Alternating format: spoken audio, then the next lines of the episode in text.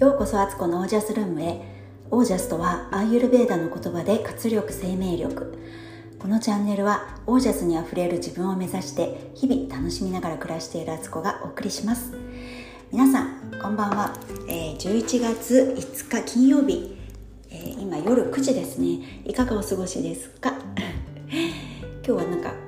筋トレ部があったのでさっきそれでちょっと録音する時間が遅くなっていますけど元気です。私は。えっとですね今日ファスティングの準備期の2日目。あいや3日目か。3日目だったんですけど、えー、今日はなぜか朝すっごい眠くて、え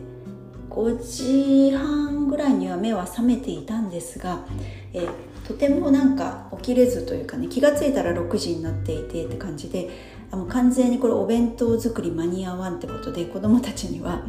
あの今日は学校でねお弁当買ってくれというふうにしてで朝ごはんももうちょっと作る元気が本当になくてびっくりするほど、えー、なんか何もできなくて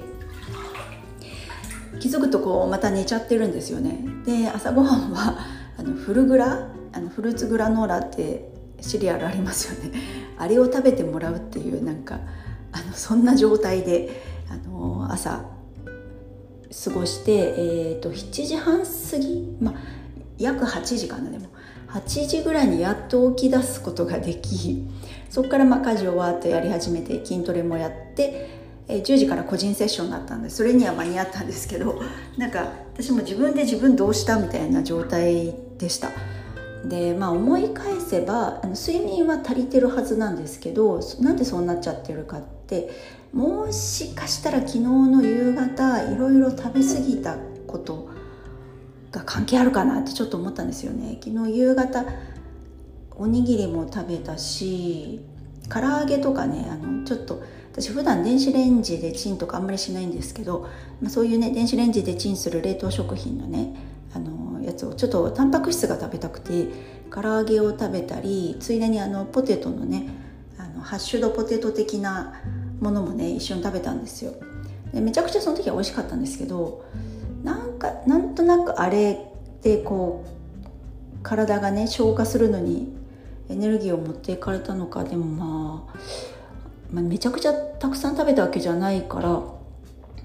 なんでやろ みたいなね。今でもちょっと原因よくわかんないんですけど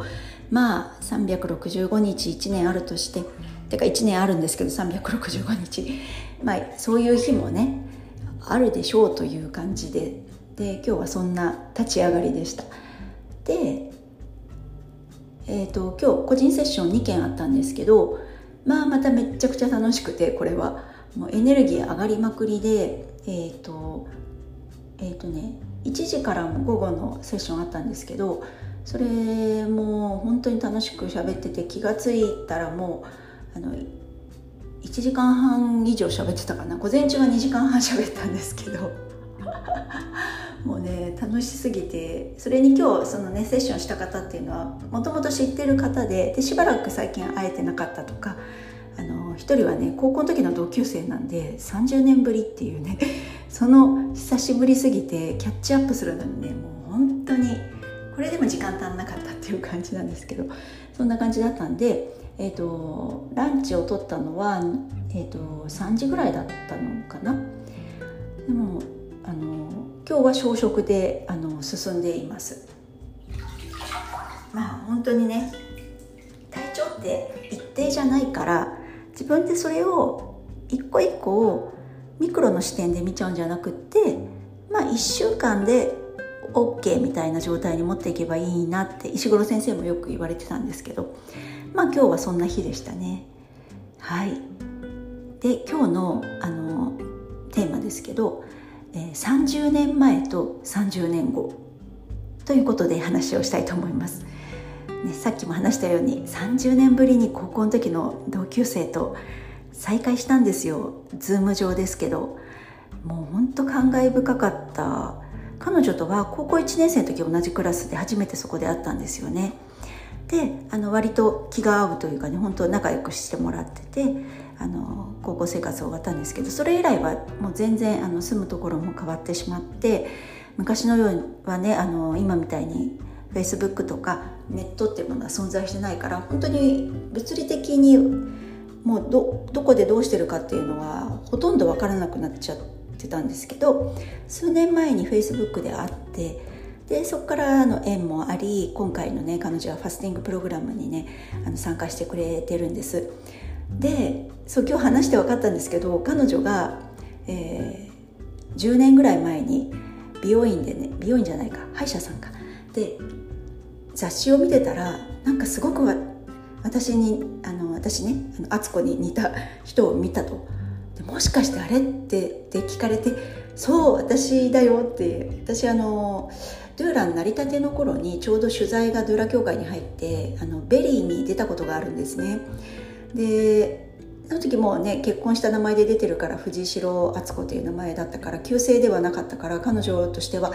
いや顔も似てるし名前も敦子だからいやあっちゃんじゃないかなと思ったみたいなんですけど、まあ、でもねそれを確認する術もないしずっとなんかあの気になってたんですって。それをね今日話して解決してすごいすっきりしたみたいな感じで。そりゃそうだよねってなんかどうでもいいことっていうかね別にそれってあの真実かどうであろうと日常生活には全く何の影響もないことだけどなんかこうそういうものってあるじゃないですか。なんか気になるけど答えがわからないみたいな。確認したくても確かめようがないみたいな。なんかそれがね解消したみたいでねすごい喜んでましたし私も懐かしのあそういえばそんな取材受けたなみたいなことを思い出しました。その頃ね結構取材を受けてて他には日テレのえっ、ー、となんだっけ夕方やってたニュース番組、えー、あニュースエブリーか。あれにもねあの出たことあるんですよ。さらにはねそういうつながりで言うと、まあ、いくつか今までもねそういうメディアの取材は受けてるんですけどえっと、全然そのドゥーラと関係ないところでうちの家族映画に出たことがあってって言ってもねあの全然動画じゃなくてあの静止画で出てるっていうか写真で出たんですけど映画の「赤星」っていうひらがなで「赤星」って書くんですけどその映画の主人公がパクロミさんっていうね声優もやられている方な女優さんなんですけど彼女が主演の映画でそこに彼女がなんかこうあのなんだろういろいろねこうシングルマザーででなんかあの新興宗教宗教とかにはまっていくみたいな なんかそういう内容なんですけどで仕事としてあの家政婦的な仕事をやるんですよね。その時のお家行った先のお家の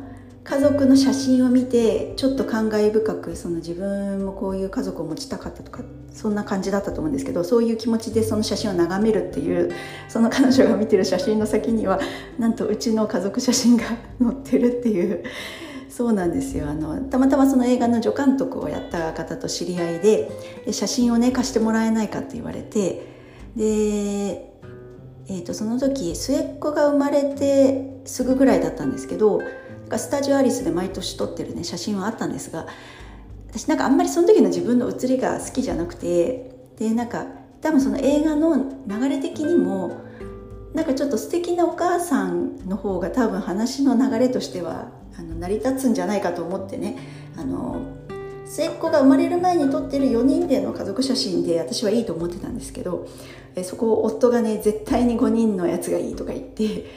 家族っていうのをね大事にするタイプなんでせっかくそのね末っ子も生まれての時の話あのの時期なんだからちゃんと家族写真ってこれだよみたいな感じで、まあ、夫に押し切られる形でその写真をねあの出したんですけどまあそれをちゃんと使ってくれてっていう状態でね実はねあのうちの家族がその映画にちょっと出てるっていうで私基本的には SNS では夫の顔は出してないんですけどもし興味ある方その映画を見たらあのうちの夫の顔が見れますっていうミニ情報でした。で、えっと、またすごい本題本題から離れましたけど今日の本題としては30年前と30年後ということであの今日のねその同級生と30年ぶりに15とか16で初めて出会ってるんですけど、まあ、高校卒業する時って18歳じゃないですか。そこから考えると私ちょうどね48になったところで本当に30年前なんですよ。それが彼女としばらく会ってないっていうのが。しばらくにも程があるというかまあでもね人生本当にこういうもので学校時代に毎日のように会ってた人とその後の人生で会う人ずっと会い続ける人って逆に少ないですよね。でもなんかこう縁があればこうやって再会することができるし昔ほど人との距離って遠くないから会おうと思えば会えるんですよねこういう形で。